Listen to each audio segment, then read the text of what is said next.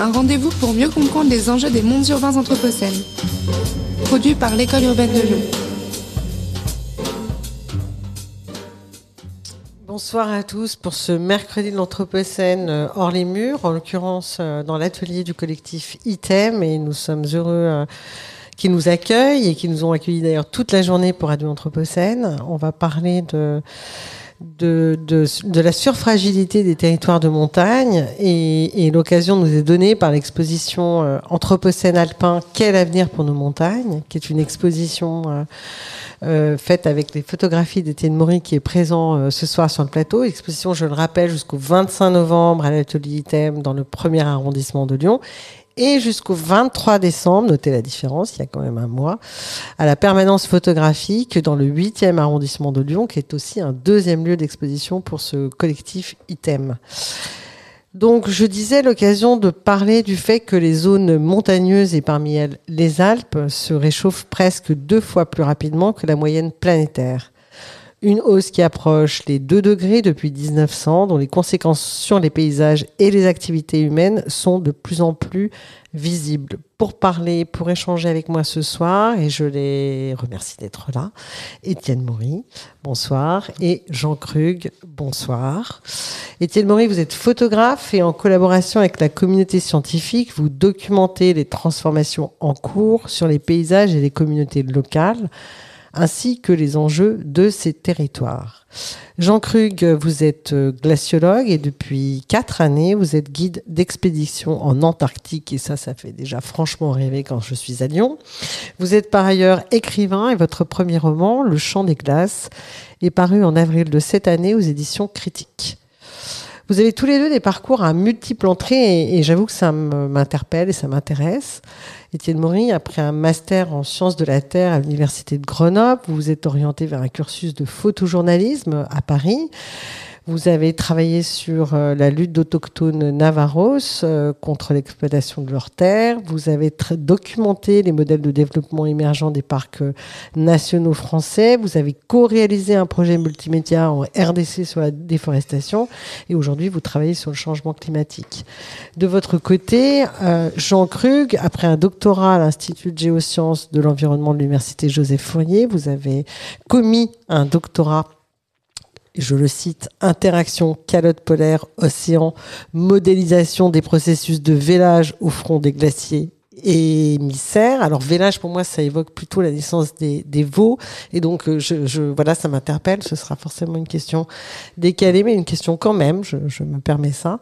Vous avez été ingénieur de recherche à Grenoble puis à l'université de Lyon et maintenant vous êtes donc guide d'expédition et glaciologue en Antarctique. Je ne sais pas lequel de vous devez, commencer par réagir sur ces parcours euh, et, des parcours qui, sont plutôt très ouverts. Sciences de la Terre et, photographe. Étienne Maury, peut-être pour commencer. Sciences de la Terre et photographe, effectivement. Euh, bah, Sciences de la Terre, euh, pour commencer, parce que c'est le cursus que j'ai suivi à la sortie de mon bac. Euh, parce que parce que c'était une un champ de discipline qui m'intéressait. Euh, j'ai poursuivi ces, ces études jusqu'en master et en fait à la sortie de mon master, je me suis retrouvé dans une position où je je m'imaginais pas franchement travailler dans ce secteur-là en fonction des, des, des, débouchés que ça offrait. Et, et du coup, j'ai cherché à, à me réorienter. Et il s'avère que je faisais un peu de photographie, que j'étais intéressé par le journalisme, mais que j'avais fait un parcours scientifique, donc c'était compliqué d'intégrer une école de journalisme. Et, euh, mais pourquoi cela? Pourquoi donc? Euh, bah alors parce que les, les, les, processus de sélection, on va dire, des, des, des, écoles de journalisme euh, demandaient une, une, somme de connaissances et surtout des, des domaines de connaissances que j'avais pas du tout. Et j'avais euh, du coup des années de retard depuis le, en fait, depuis le lycée et après mes cinq ans d'études scientifiques. C'était quand même compliqué de rattraper ce wagon et la photographie, c'était quelque chose que je pratiquais déjà. Et c'était du coup un médium avec lequel je commençais à être euh, un peu à l'aise pour raconter des histoires. Et ça m'a semblé assez naturel du coup de, de lier en quelque sorte la photographie et le journalisme en m'orientant vers le photojournalisme. Et dans ce champ du photojournalisme, vous avez, euh, vous avez, euh, comment dire, vous êtes appuyé sur la question des territoires, des territoires et des hommes, des territoires et de leur environnement.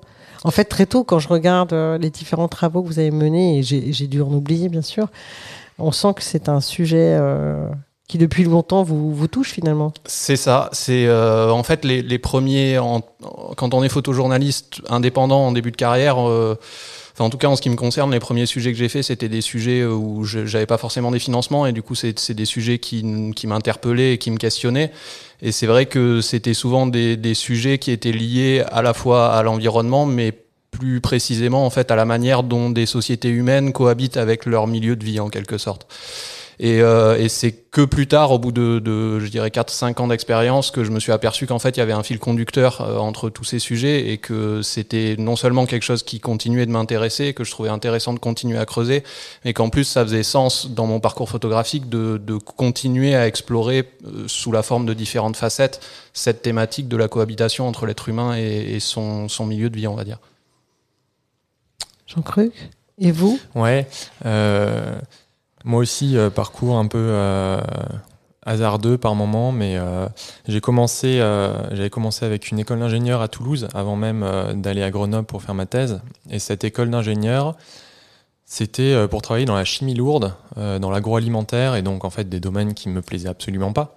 Et du coup, après ça, je suis arrivé à Grenoble, effectivement, avec l'idée à la base d'aller faire un hivernage en Antarctique. J'avais découvert ça sur le site de l'Institut polaire. Ça m'avait, je trouvais ça assez dingue.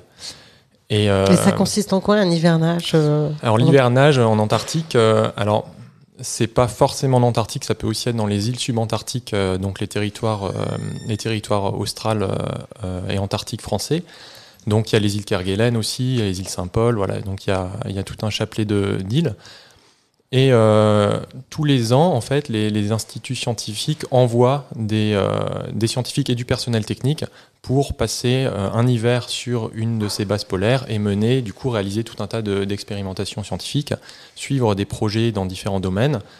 Et là, en l'occurrence, ce qui m'intéressait, c'était un, un, projet de glaciologie qui consistait à étudier la composition, euh, la composition euh, de la glace et euh, aussi de l'atmosphère. Donc c'était des programmes de, de, de suivi chimique.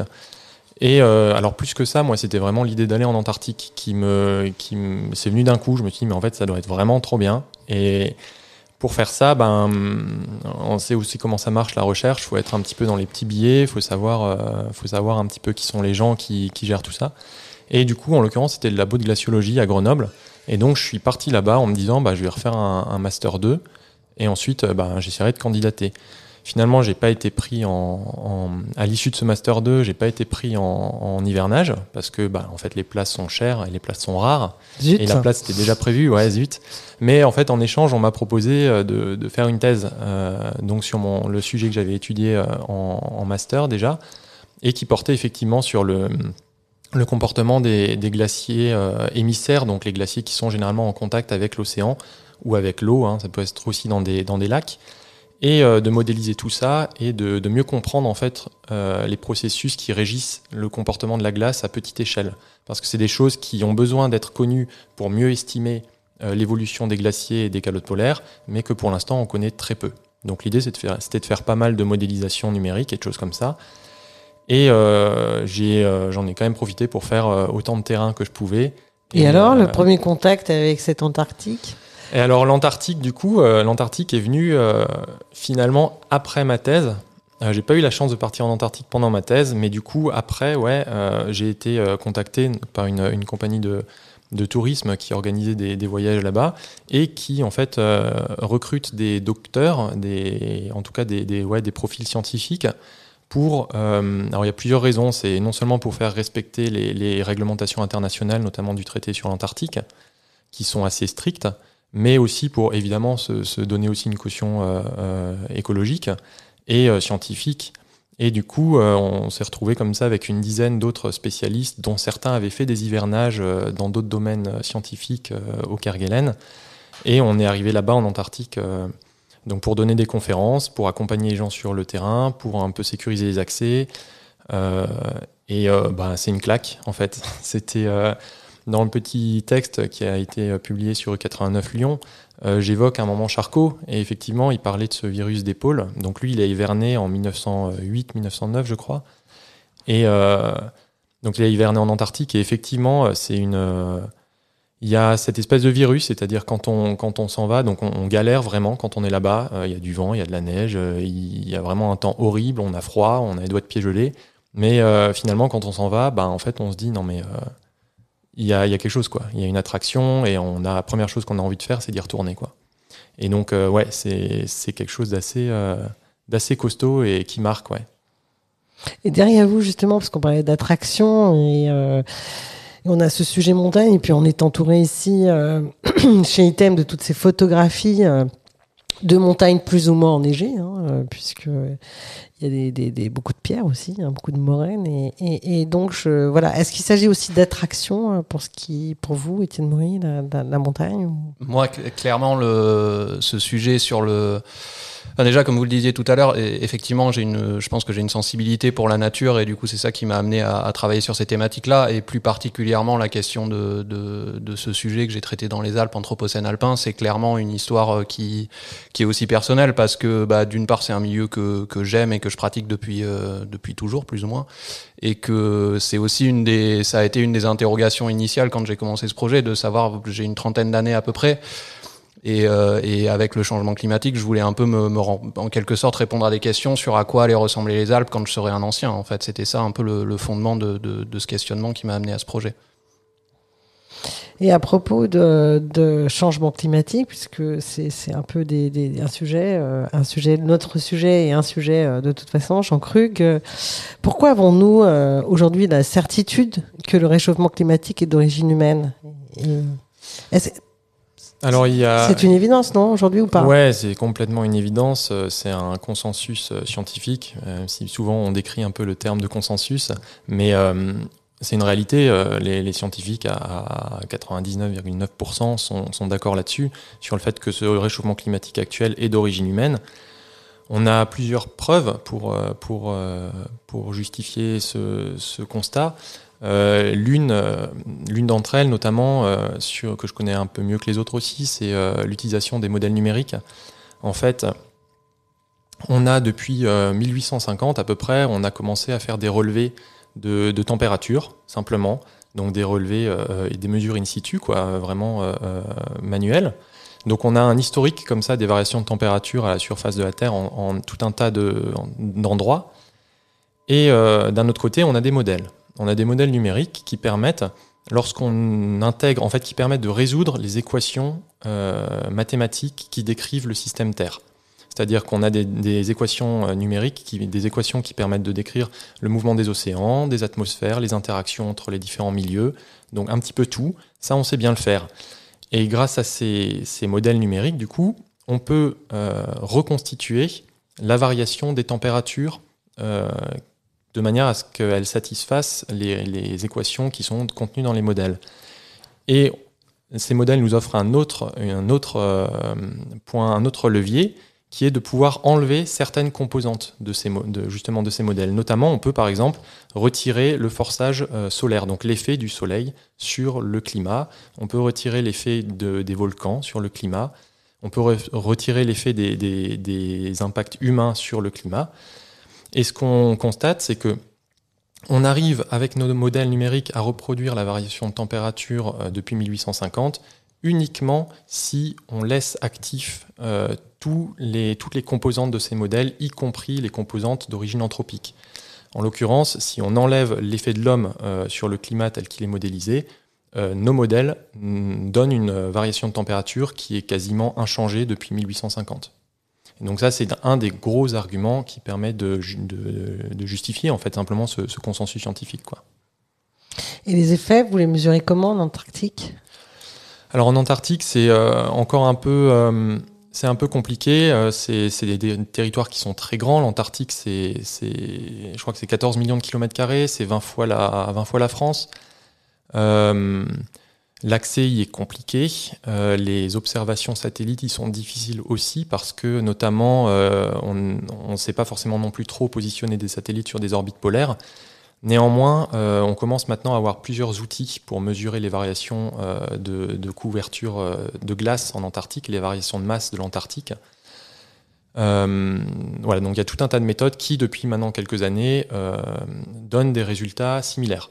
Et donc, on, arrive à prouver, en mesurant, ben, par exemple, simplement l'effet de, la gravitation de ces masses de glace sur des satellites qui tournent autour de la Terre. On va pouvoir mesurer les variations de cette, de cette force et du coup en déduire la variation de masse de l'Antarctique. Donc ça, c'est un des moyens, il y en a d'autres. Mais euh, c'est principalement ces mesures de télédétection donc, qui sont faites à, distance, en fait, qui permettent de donner des, informations davantage que euh, des mesures in situ.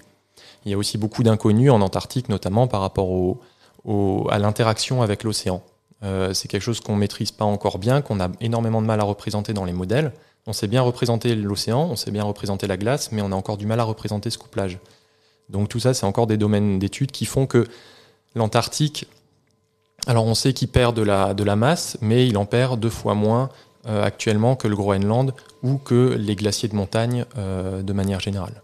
Oui, dans votre texte, vous parlez, euh, vous citez un certain nombre de, glaciers. Alors je parle du texte, effectivement, vous avez écrit pour U89 qui a été publié il y a deux jours de mémoire.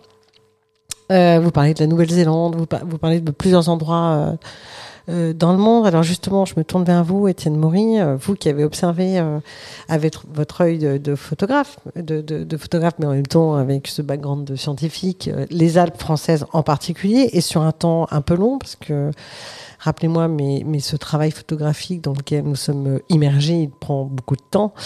Euh, quels sont, vous, les, les, ce que vous pouvez observer depuis votre, votre, votre siège de, photographe, depuis ce, regard-là, euh, comme effet euh, bah, Qu'est-ce que et, qui n'est pas forcément qu'un effet, euh, comment dire, sur les environnements, mais aussi peut-être euh, les hommes, puisque l'Antarctique euh, n'est beaucoup moins habité, à mon avis, que les Alpes françaises. Ça, je, mais bon, je n'en sais rien. Je connais mal l'Antarctique, mais je, je, je, pense.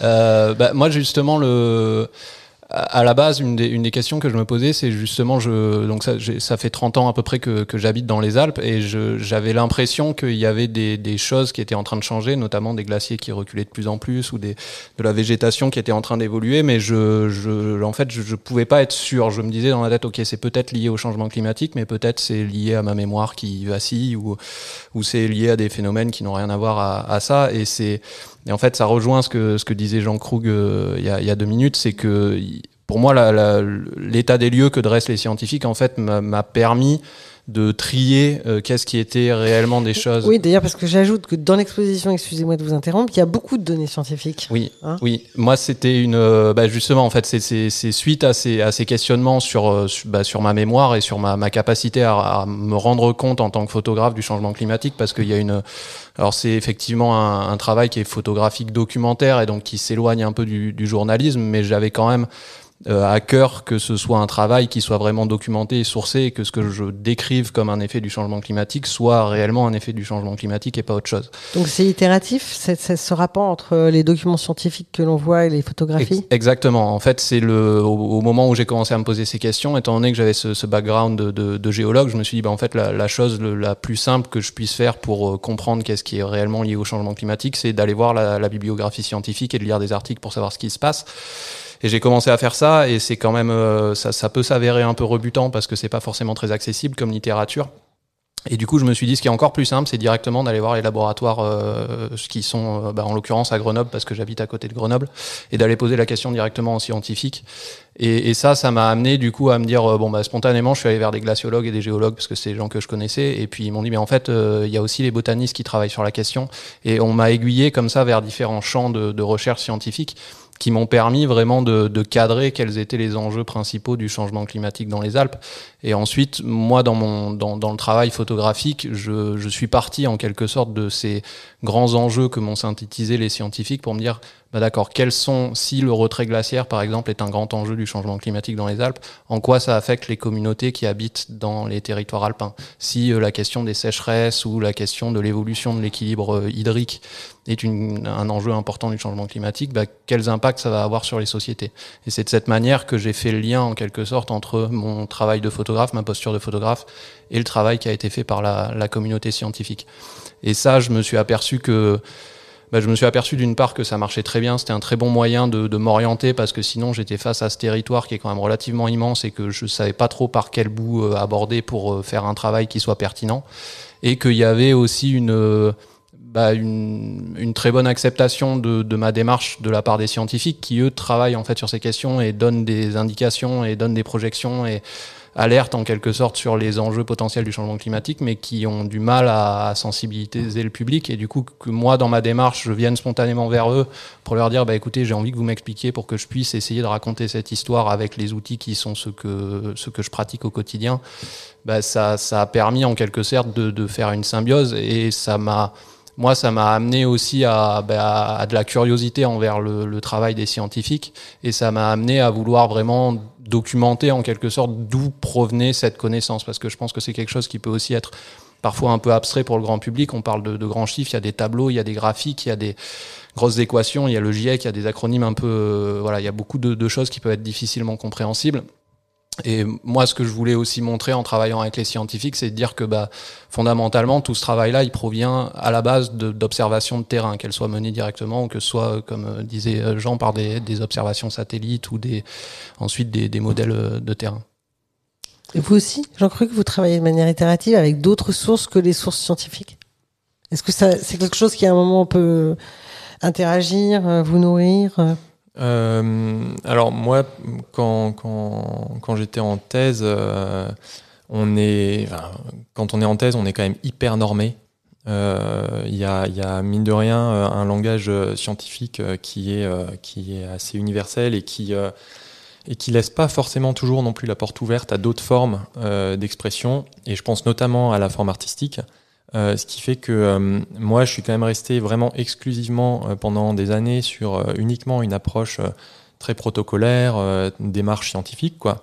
Mais, mais je rejoins complètement Étienne sur, sur, le, sur la question d'amener l'information aux gens et sur la vulgarisation de manière générale, sans voilà, j'utilise le terme sans, sans aucune arrière-pensée, simplement que ben, c'est une évidence. Euh, effectivement, quand on lit le rapport du GIEC, euh, même le tout dernier euh, qui est sorti en, en, en août. en août dernier, et eh ben, c'est d'une austérité sans nom. C'est-à-dire qu'on a, on a un découpage qui est hyper froid, on a des chiffres qui sont systématiquement accompagnés de, de toutes leurs toutes leurs incertitudes et c'est capital. Euh, je reviens effectivement, c'est pas ça que je critique. Hein. Mais c'est pas le fond que vous critiquez. Non, non, c'est pas du tout le fond. Mais par contre, c'est la forme. Euh, et le, le, le, GIEC a fait clairement euh, des, des, efforts assez dingues pour faciliter le, la communication vers le grand public. Et je pense notamment à, à la mise en place d'un atlas interactif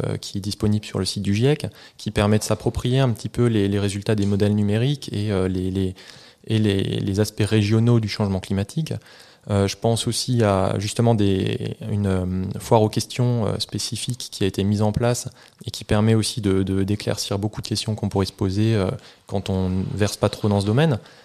Mais malgré, tout, moi le constat il est simple.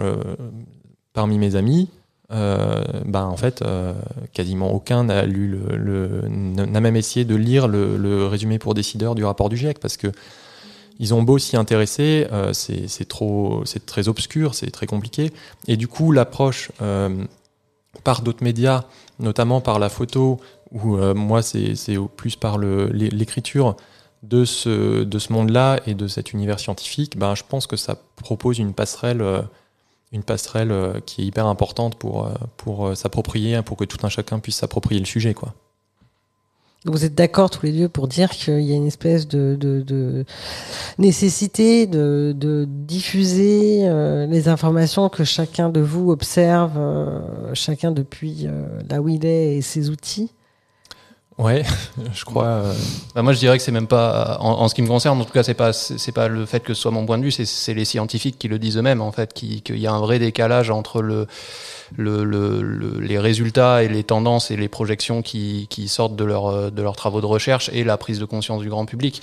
Et, euh, et du coup, euh, oui, moi, étant donné que je considère que l'état des connaissances scientifiques est quand même relativement euh, euh, fiable sur, le, sur les questions climatiques, il y a nécessité à ce que le grand public s'empare de ces questions. Et je pense qu'il n'y a pas de que le langage qui fonctionne, il n'existe pas, parce que si on l'avait trouvé, le problème il serait résolu, mais que du coup, le, les, toutes les expérimentations, que ce soit quand on encadre un groupe en Antarctique ou que ce soit quand on est en train de faire des photos en tant que photographe, quand on soit en train d'écrire un roman, euh, toutes, les, toutes les amorces en quelque sorte sont bonnes à prendre et il faut, on est à un stade où il faut euh, bah, voir ce qui fonctionne, voir ce qui fonctionne pas et, essayer d'avoir de, de, nouveau un processus itératif pour essayer de, de toucher le grand public sur ces questions. Ouais. Alors justement, le public, euh, en l'occurrence, je pense aux habitants des Alpes que vous avez dû croiser sur votre route euh, quand vous faites, euh, avez fait ces, photographies, ce travail, ce projet. Ils sont tous d'accord avec vous. Ils sont tous, quand vous expliquez le projet, ils sont tous d'une seule voix ensemble, unis euh, dans cette magnifique lutte euh, Parce qu'ils sont divers, ces habitants alpins. Effectivement, et, et évidemment, la, la, réponse, elle est, elle est pas si simple que ça, et, euh, et globalement, la réponse c'est non. Tout le monde n'a pas le n'est pas au même diapason, on va dire.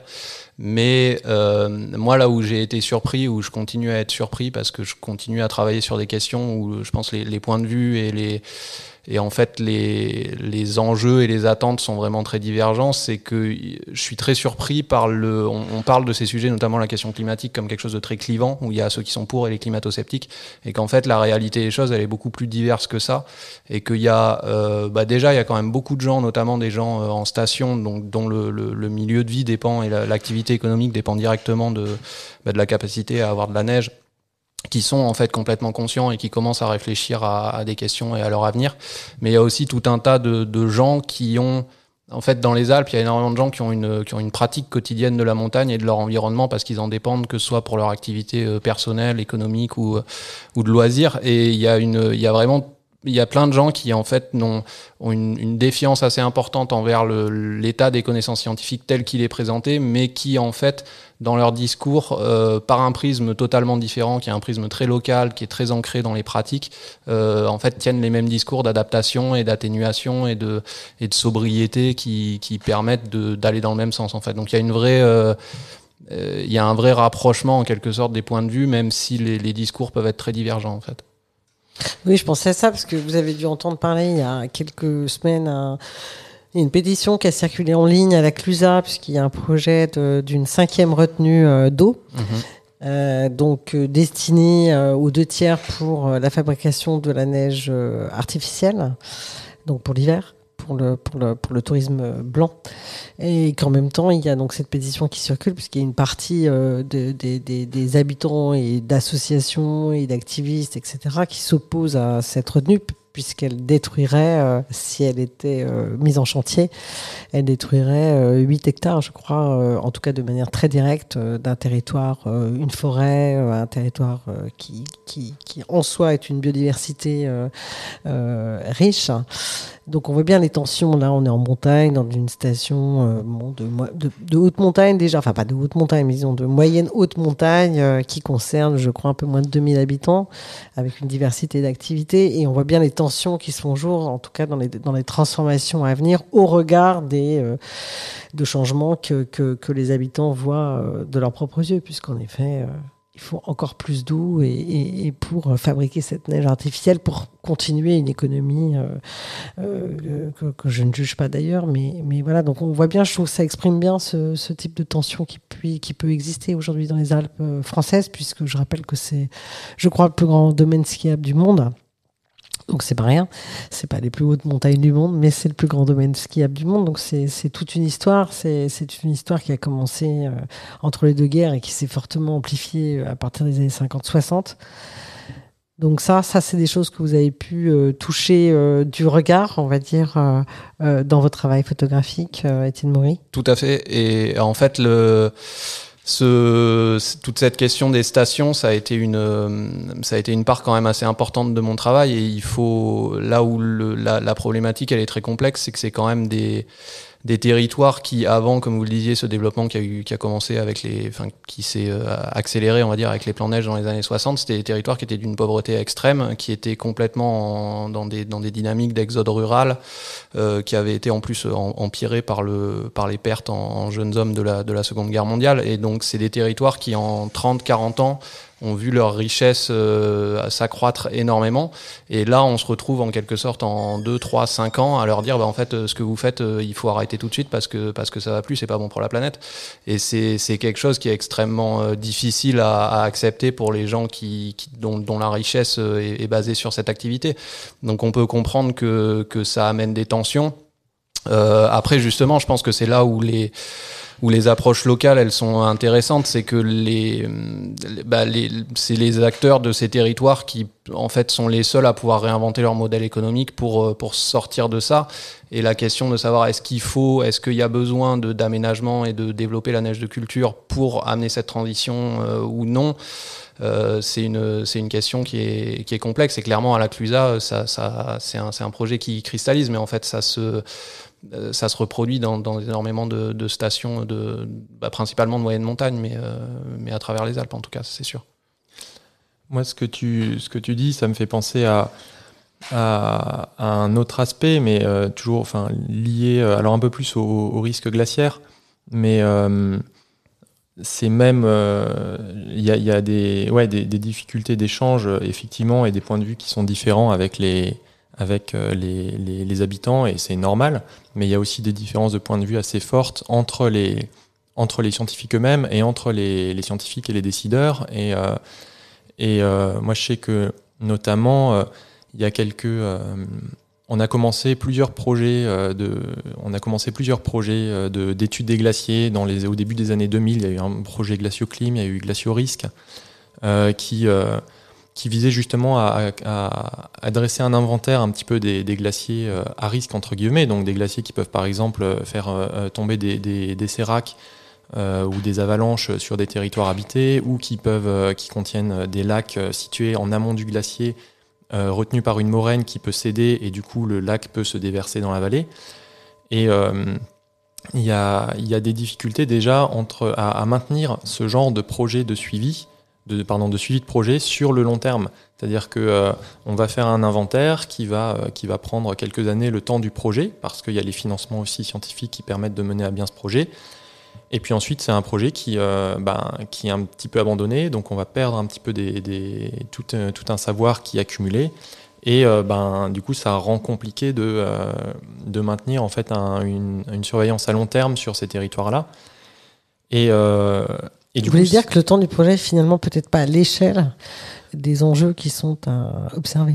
Oui, complètement. Bah, c'est des, des, des, typiquement sur ce genre de projet d'inventaire. En fait, une fois que l'inventaire il est fait et qu'on sait quel glacier va présenter tel risque, eh ben, il faut le maintenir. On sait que les glaciers ils vont évoluer, euh, mais il faut maintenir une surveillance euh, sur le long terme justement, euh, ce qui n'est pas toujours le cas. Par exemple, pour prendre l'exemple du glacier de, de Tête Rousse qui est euh, situé au-dessus de, Saint-Gervais euh, dans le massif du Mont Blanc, là, juste au-dessus de Chamonix. Euh, c'est un glacier dans lequel, en 1895, je crois qu'il y avait eu une énorme inondation dans la vallée de Saint-Gervais. Et en fait, c'est une poche d'eau qui était retenue à l'intérieur du glacier de 50 000 mètres cubes, je crois, et qui s'est tout d'un coup déversée, la glace a craqué, et puis tout s'est déversé dans la vallée.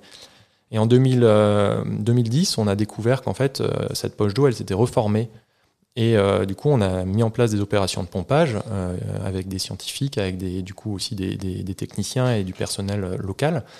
Et c'est des, affaires qui ont. Donc, il y a eu des plans de, de, de risques et de choses comme ça qui ont été déployés. Ça a duré 3 ans, 4 ans.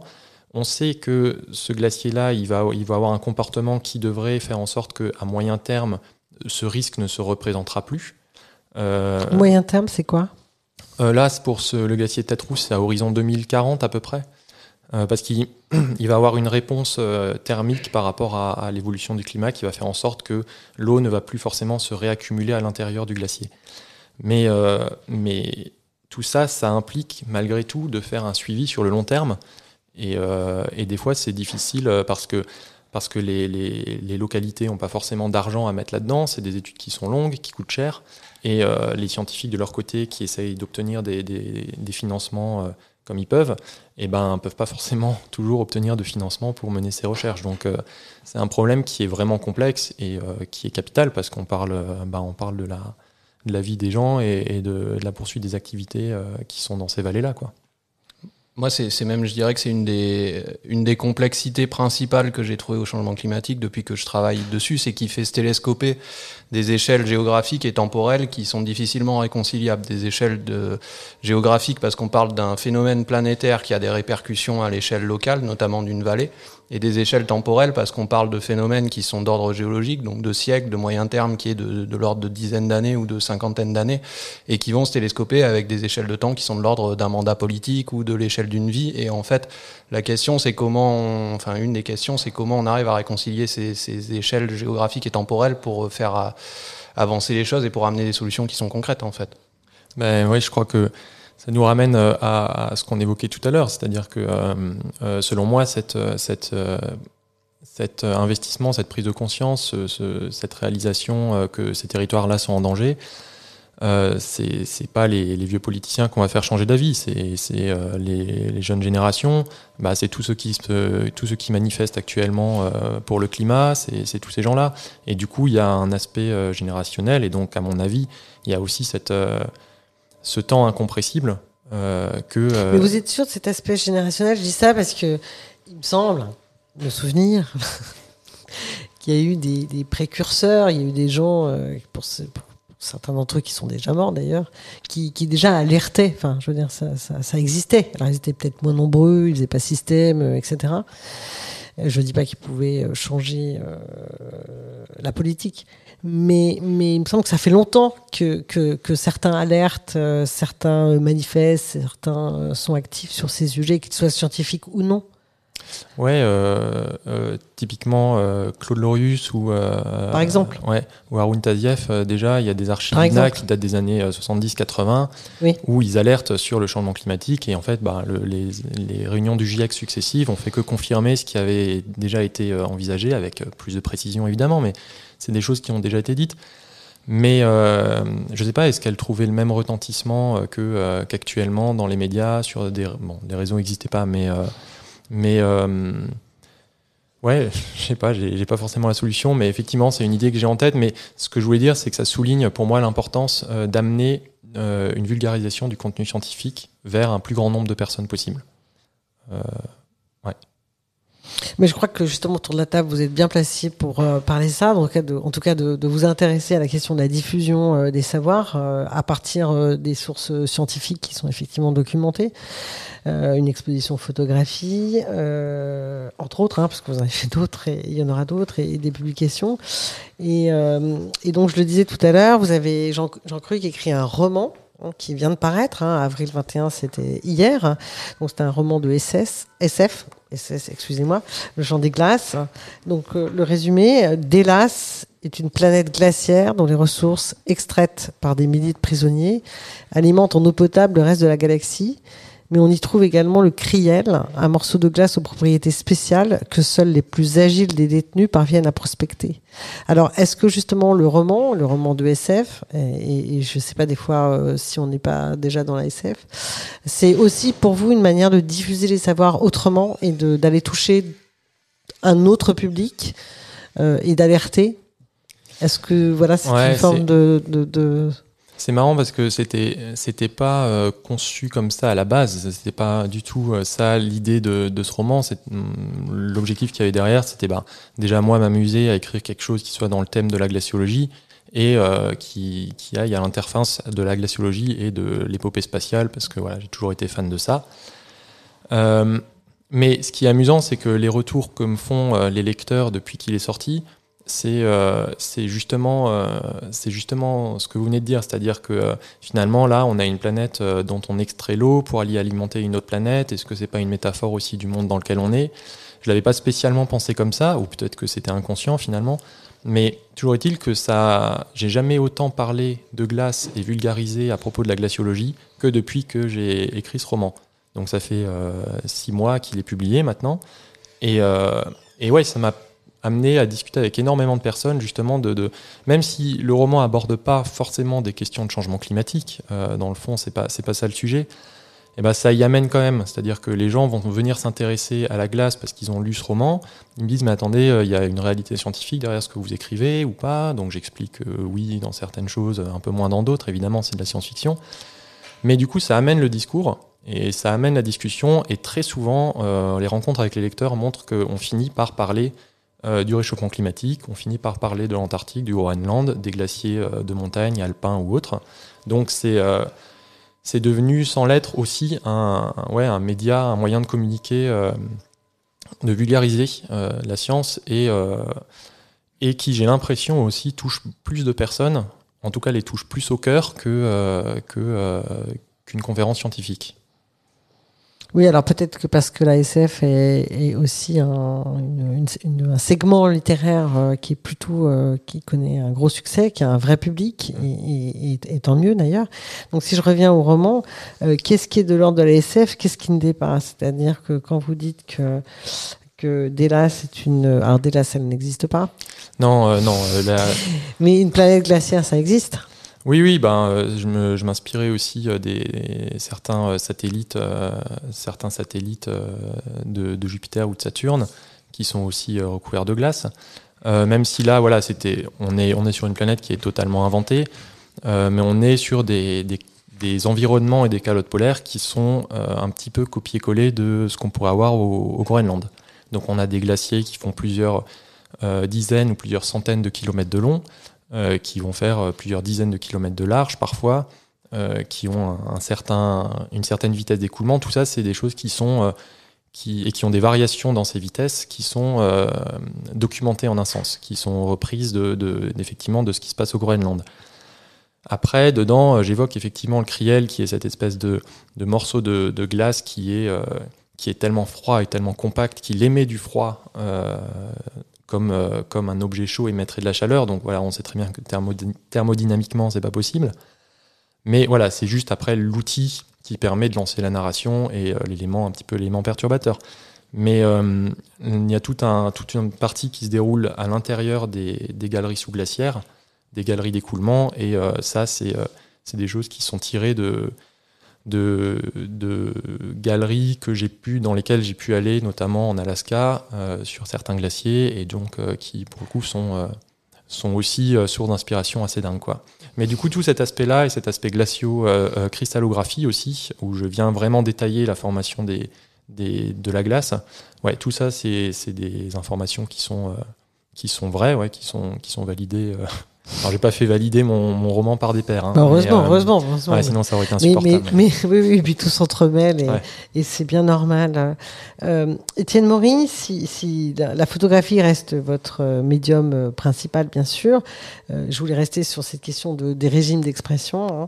Vous, vous, faites dialoguer les possibilités narratives et immersives de différents formats. Vous, vous faites de la vidéo, vous faites de la data, visualisation, enfin bon, toute une série de choses voilà, qu'est-ce qui vous intéresse dans cette exploration de différents euh, médias au service euh, d'un propos de toute façon que vous avez, euh, que vous souhaitez tenir ou que vous souhaitez expérimenter, explorer? bah, Je pense qu'en fait, chaque quand je commence à, réfléchir à une histoire, je me pose euh, deux questions. C'est qu'est-ce que un comment quel est le langage le plus adapté pour la raconter et comment toucher le public? Parce qu'une une histoire qui ne touche personne en fait c'est du temps perdu pour euh, pour un photographe. C'est des images qui n'existent pas.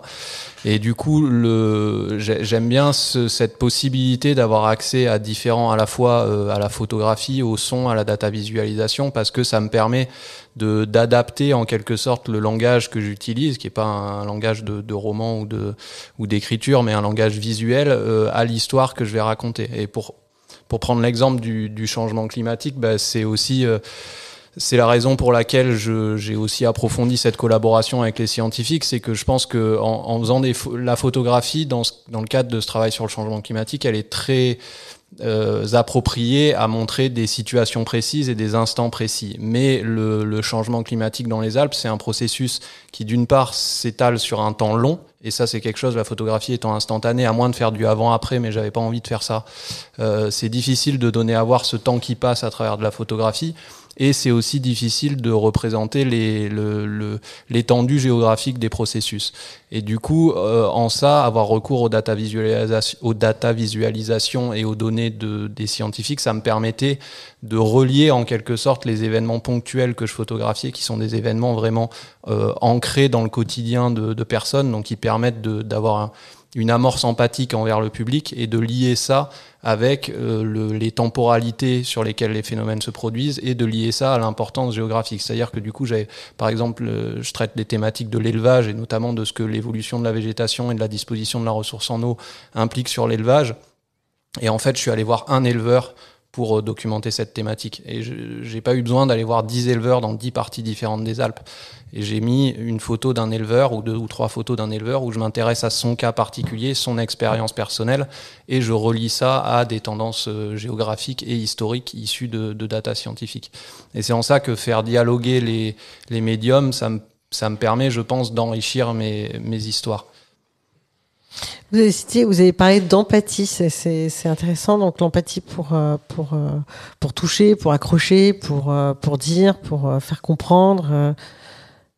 Jean. Ouais, justement, moi, je effectivement, j'ai hoché la tête à ce mot-là parce que on, je pense que c'est quelque chose qu'on sous-estime un petit peu, et pourtant le côté affect euh, et, lier vraiment une émotion à une situation, ça permet vraiment de se l'approprier, et que ce soit par une photo, que ce soit par un texte. Et, euh, et, c'est à partir du moment où, euh, je pense, où on, commence vraiment à être lié à quelque chose et à, et à, l'aimer, qu'on se, qu'on se dit, ben ouais, faut, faut le protéger. Et du coup, cet aspect-là, pour moi, il est capital, parce que ben, ce que ça reprend un petit peu ce que je disais au tout début. Euh, si je dis que, euh, que, les Alpes perdent un, un peu plus d'une gigatonne euh, de glace chaque année, bon, ben, on va pas, ça, on va pas forcément se visualiser les choses.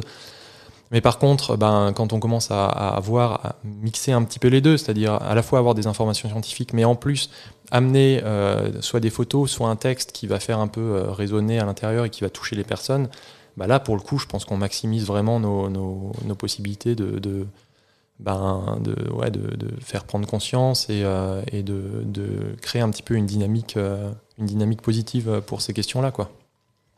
Étienne Maury bah, je suis, je suis complètement d'accord avec ça et je peux, c'est, c'est, c'est clairement la, démarche moi que j'essaie de, poursuivre avec mon travail et c'est J'irais même plus loin, le, le, le fait d'avoir découvert ça à travers Anthropocène alpin, ça m'a amené vraiment à repenser aussi ma pratique photographique et à me dire, ok, il faut vraiment cette manière de raconter les histoires et d'aller chercher le public auquel on raconte les histoires, elle est prépondérante parce que sinon, euh, on, en fait, et particulièrement avec les supports visuels, on vit quand même dans un monde où en fait les images sont omniprésentes, où en fait, si on veut que les gens s'arrêtent sur l'histoire qu'on raconte, il faut commencer par euh, faire qu'ils s'arrêtent sur l'image qu'on leur présente et sur la première image qu'ils voient.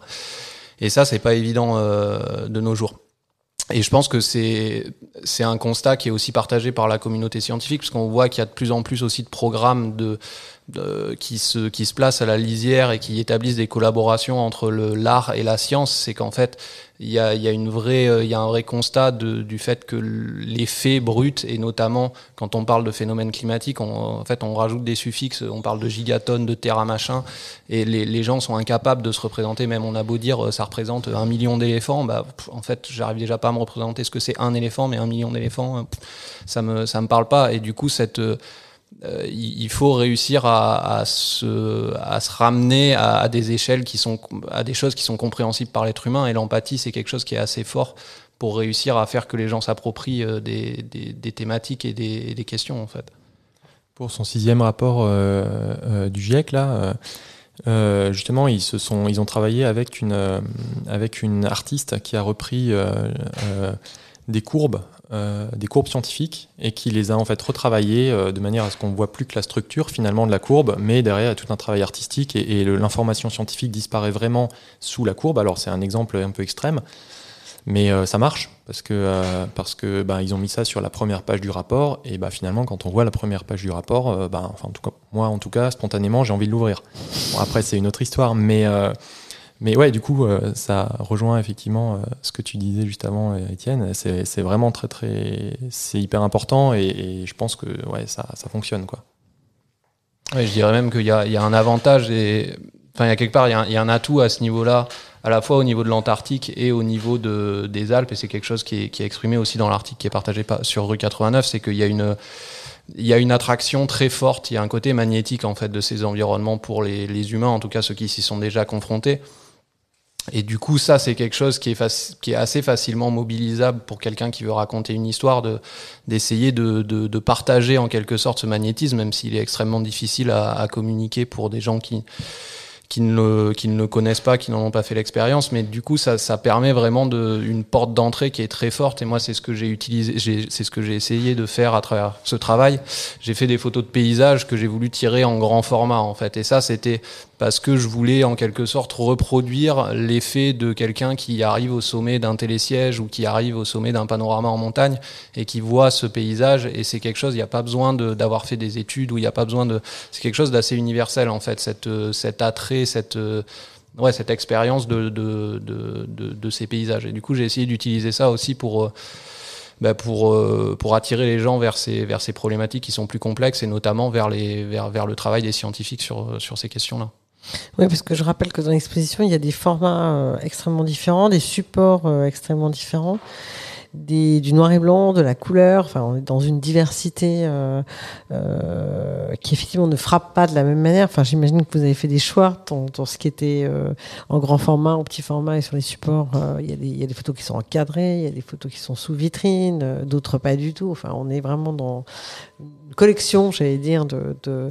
cet effet de collection, c'était c'était ça peut-être pour pour essayer d'atteindre euh, des sensibilités différentes peut-être? Euh, En fait, cet effet, je vais, surtout revenir euh, sur, le, sur la superposition d'images en noir et blanc et en couleur. Le, j'ai commencé par, j'ai l'habitude de travailler en couleur et du coup le, travail que j'ai fait Anthropocène alpin, je l'ai fait euh, je l'ai fait en couleur et c'est vrai que c'est un travail quand je l'ai terminé du fait de cette de, cette collaboration avec les, travaux scientifiques et de cette volonté d'être vraiment très documenté, très cadré. C'était un travail qui présentait un état des lieux en quelque sorte, mais qui était assez, euh, même si j'essayais d'aller vers des expériences personnelles, c'était quelque chose de très factuel et d'assez froid. Et, du coup, c'est pour ça qu'en continuant ce travail, j'ai alterné avec ces images en noir et blanc. Et en fait, les, les, images en noir et blanc racontent une perspective qui est plus personnelle et qui raconte en fait l'histoire de mon rapport à la montagne et de pourquoi je m'attache à ce milieu-là et du coup de pourquoi j'ai voulu le documenter et de pourquoi ces questions m'intéressaient. Et, euh, et c'est quelque chose que j'ai pas du tout l'habitude de faire et qui est, qui est aussi euh, quand même très franchement à la limite de, la pratique photojournalistique et j'en ai conscience. Mais c'était aussi, c'était à la fois un moyen de d'essayer d'attraper encore une fois les gens par un autre euh, d'une autre manière et c'était aussi un moyen de, de séparer euh, fortement les images en disant voilà il y a des images qui sont euh, factuelles documentaires sourcées et il y a des images qui sont complètement subjectives et personnelles et il y a vraiment une différence entre les deux et je voulais que ce soit compréhensible pour le pour le public pour pas avoir l'impression de le tromper en quelque sorte Jean-Claude vous qui voyez ces photos qu'est-ce que ça vous inspire Ouais, ça me donne envie d'aller des photographies. Ouais. Ça me donne envie d'aller me promener. Euh, ouais, ça, moi, ça m'évoque, euh, ça m'évoque un petit peu les, les quelques campagnes, euh, quelques missions scientifiques que j'ai pu faire sur les glaciers alpins.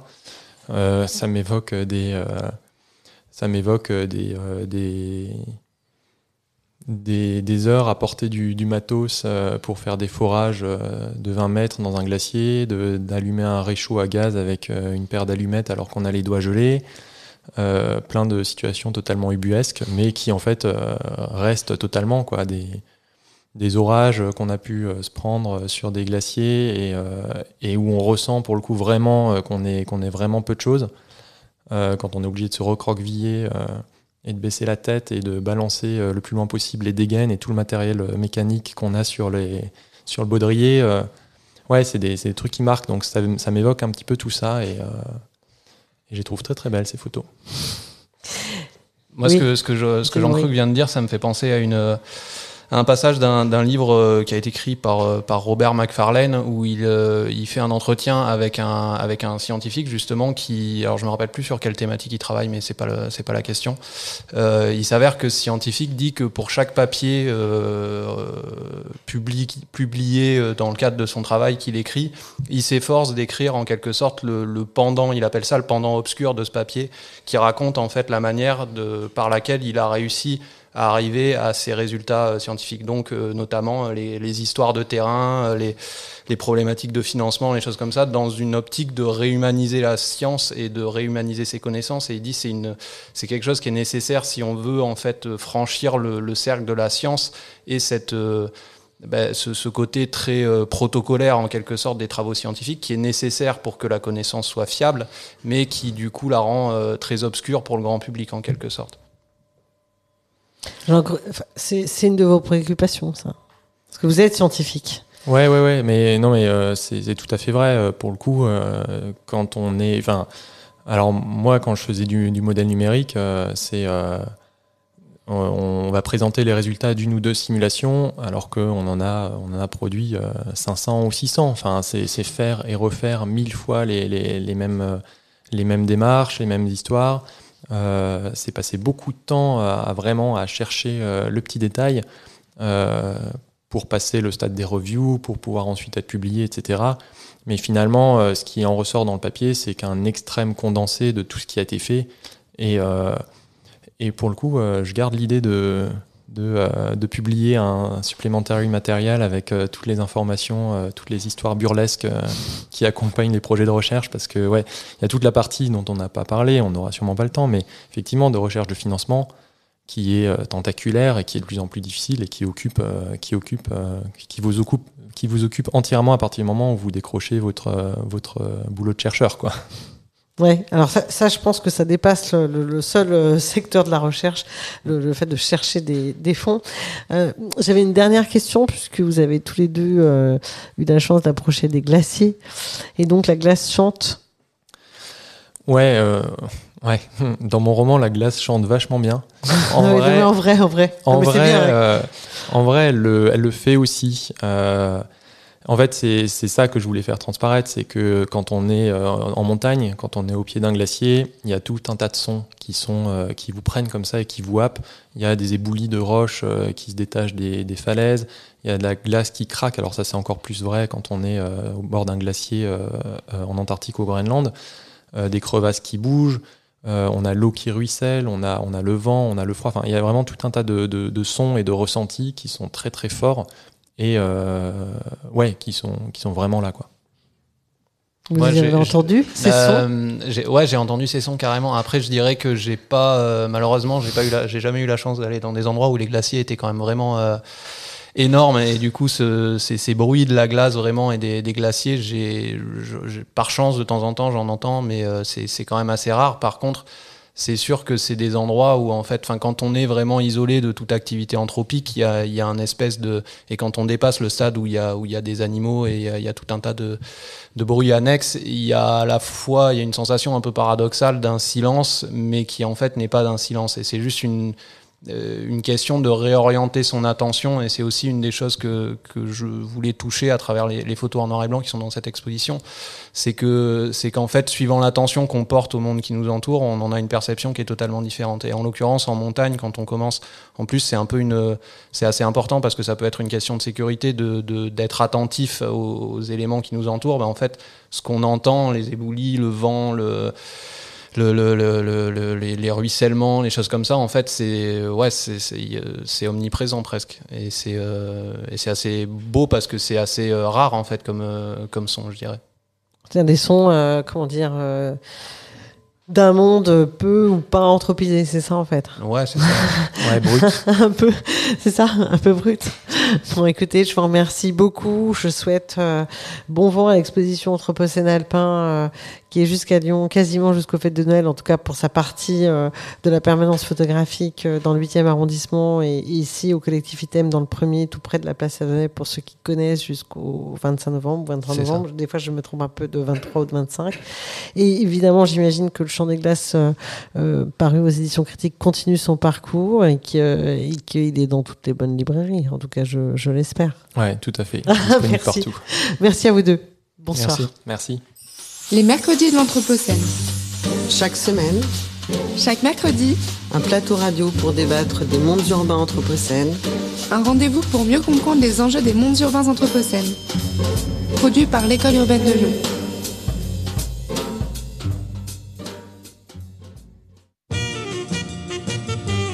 Musicians, writers and other artists. Bienvenue à Radio Anthropocène. Avec Radio Bellevue Web et l'École urbaine de Lyon.